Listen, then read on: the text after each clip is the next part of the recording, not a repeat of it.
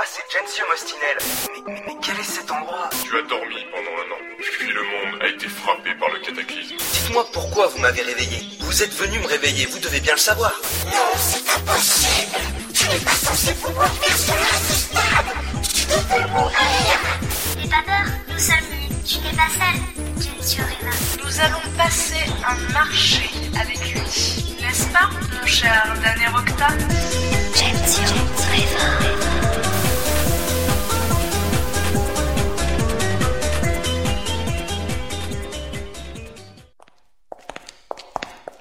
Était-ce bien nécessaire d'en arriver là, Hérocta Brandford, vous avez vu vous-même ce qu'il a fait à une gorgone. Être en contact avec votre fille était bien trop dangereux. Tout du moins pour le moment. Comment se porte-t-elle d'ailleurs? Pas d'inquiétude, il s'est habitué à son statut d'interprète. Par contre, je comprends que cet accident présentait de gros risques. Mais autant pour elle que pour lui, cette manœuvre d'arrestation était bien trop brusque. Le généralissime Xiam Laville va m'entendre. Ne vous y risquez pas trop. Elle adore ce genre de débat. Ouais. Bon, c'est cette cellule? Exact. Prêt à retrouver ton compagnon de badrouille Si par là vous insinuez que j'ai le track Brandford, je vous conseille de vous limiter à ouvrir la porte. Les jeunes. Eh ben, mon garçon, je te lâche une heure et voilà comment je te retrouve. Brandford, c'est fou ce que vous m'avez manqué. Je me sentais bien seul à cette cellule macabre et accroché à ce mur. Vous accueillez tous les survivants ainsi? Très bonne question, étant donné que tu es le premier depuis bien longtemps. S'ils t'ont accroché en crucifix, c'est parce qu'ils ont peur que tu rejoignes les mains. C'est une longue histoire, je t'expliquerai. Trop aimable. En attendant, j'ai quelqu'un à te présenter. Enfin, si je puis dire. Heureux de te revoir, Gentio. Dan? Eh ouais, ça fait un an maintenant. Bordel, Dan, t'es vivant? Oh, oh, je sais pas quoi dire. C'est génial, c'est... C'est aussi une longue histoire. On a beaucoup de choses à se dire. Mais pour le moment, on va déjà commencer par te libérer. Et voilà. Les deux bracelets soudés au mur qui retenaient mes bras s'ouvrirent, et je tombais à terre. J'étais furieux. Furieux qu'on m'ait traité ainsi. Mais si heureux de revoir le visage de Dan. Dan, je te supplie de me pardonner. Si je t'avais pas forcé à piller cette supérette, Vince ne nous aurait jamais retrouvés. J'aurais dû t'écouter. C'est ma faute tout ce qui est arrivé. J'ai bien cru qu'il t'avait tué et je... Bijou, regarde. Toi et moi, on est en un seul morceau. Détends-toi. On aura tout le temps de se souvenir du bon vieux temps. Pour le moment, on te sort de là. Tiens, mets ceci. Ça sera plus élégant qu'une chemise de nuit de patient d'hôpital. Dan me tendait un sac. Il s'y trouvait un pantalon noir souple orné de lanières, un t-shirt gris, des sous-vêtements, des chaussures cloutées et un long manteau, noir également, pour me protéger contre le froid. Eh, c'est pas mal Oui, cela te va comme un gant, mais si on pouvait ne pas s'éterniser sur vos goûts vestimentaires, le généralissime nous attend. C'est bien vrai. Le généralissime Ouais, le généralissime Lyra Xiam Laville. C'est elle qui commande Nemesos.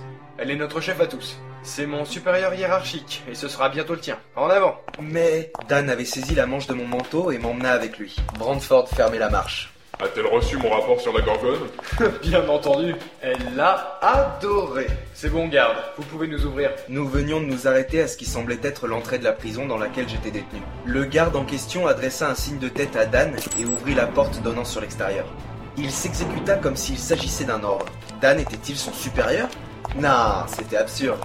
Nous montâmes des escaliers, passâmes un dernier barrage de garde et nous retrouvâmes dans une rue de Nemesos. Direction l'état-major. Tu sais Dan, je vais te suivre. Tu peux lâcher mon bras Ah oui, pardon. À propos d'état-major, Dan, tu peux m'expliquer ce que tu fais là? Ton escouade se passe de tes services pendant que tu joues les guides? Rapatrié de force pour accueillir ce cher Gensio à son réveil et lui faire découvrir ce qu'est devenu l'humanité.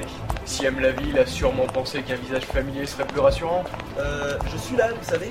Je vous entends. Et où en est la situation à Béol Catastrophique. Les marins ne lâchent pas leur position et creusent dans nos effectifs. Mais j'ai confiance en mon escouade. Elle peut se débrouiller seule quelques jours. Eh oh Ils ne me prêtaient déjà plus aucune attention.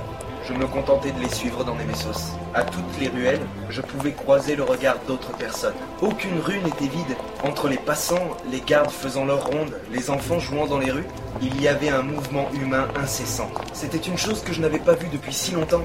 Paradoxalement, c'est après la destruction du monde qu'il m'est donné la chance de le vivre.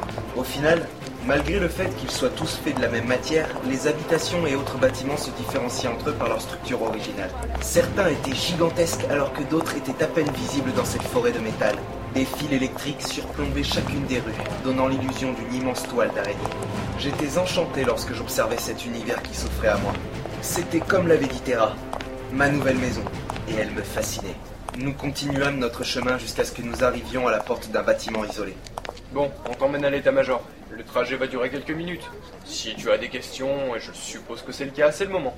Une fois devant le généralissime, tu me laisses parler. Depuis que je m'étais réveillé dans cet hôpital abandonné à Paris, j'avais la sensation que tout le monde se faisait un malin plaisir de se conduire comme si de rien n'était. Allô, je me réveille après un an de coma, le monde est détruit, l'humanité pareil. Et si on allait voir le généralissime? Mais c'est quoi un généralissime? Oh oui, laisse-le parler, il vaut mieux. Nous passâmes le seuil de la porte et les lumières de la salle s'activèrent. Nous étions dans une sorte de hangar avec une nacelle en plein milieu, reliée à une imposante barre de métal qui se prolongeait jusqu'à l'extérieur. Nous montâmes, Brandford appuya sur un bouton et la nacelle démarra. Vas-y, prends place. On va à l'état-major alors? Ouais, tu vois le grand bâtiment au centre de la ville? C'est là. Tu as des questions? Tellement que je ne sais pas par où commencer. Oui, ça peut se comprendre. Épargne-toi celle en rapport avec ma fille. Nous en reparlerons plus tard. Je n'ai pas l'autorisation de t'expliquer ce qui s'est passé pour le moment. Bon, ok. Alors Dan, que t'est-il arrivé depuis un an Euh... Eh bien, tu te rappelles la dernière fois qu'on s'est vu Oui, je te pensais mort. Tout comme moi d'ailleurs. Eh bien, après la fusillade, on est resté inconscient, toi comme moi, dans cette ruelle à Paris. Je me suis réveillé ensuite dans l'hôpital où on est venu te chercher. Je n'étais que brièvement blessé, j'avais juste perdu connaissance. Mais c'était pas ton cas. On m'a soigné et c'est là que tout a commencé. De quoi? Des hommes sont venus à l'hôpital. Je pensais d'abord qu'ils étaient du gouvernement, mais j'ai compris plus tard que ce n'était pas le cas. Ils t'ont transféré dans la partie souterraine de l'hôpital. On m'a demandé si je te connaissais. Lorsque je leur ai dit oui, ils m'ont exposé un projet. Je devais les accompagner pour suivre un entraînement au combat, pour une future guerre, en garantie qu'il ne t'arriverait rien, et que mon entraînement te serait bénéfique plus tard. Car, Gensio, tu as été choisi pour... C'est de mon domaine, ça, chef d'escouade et Rocta.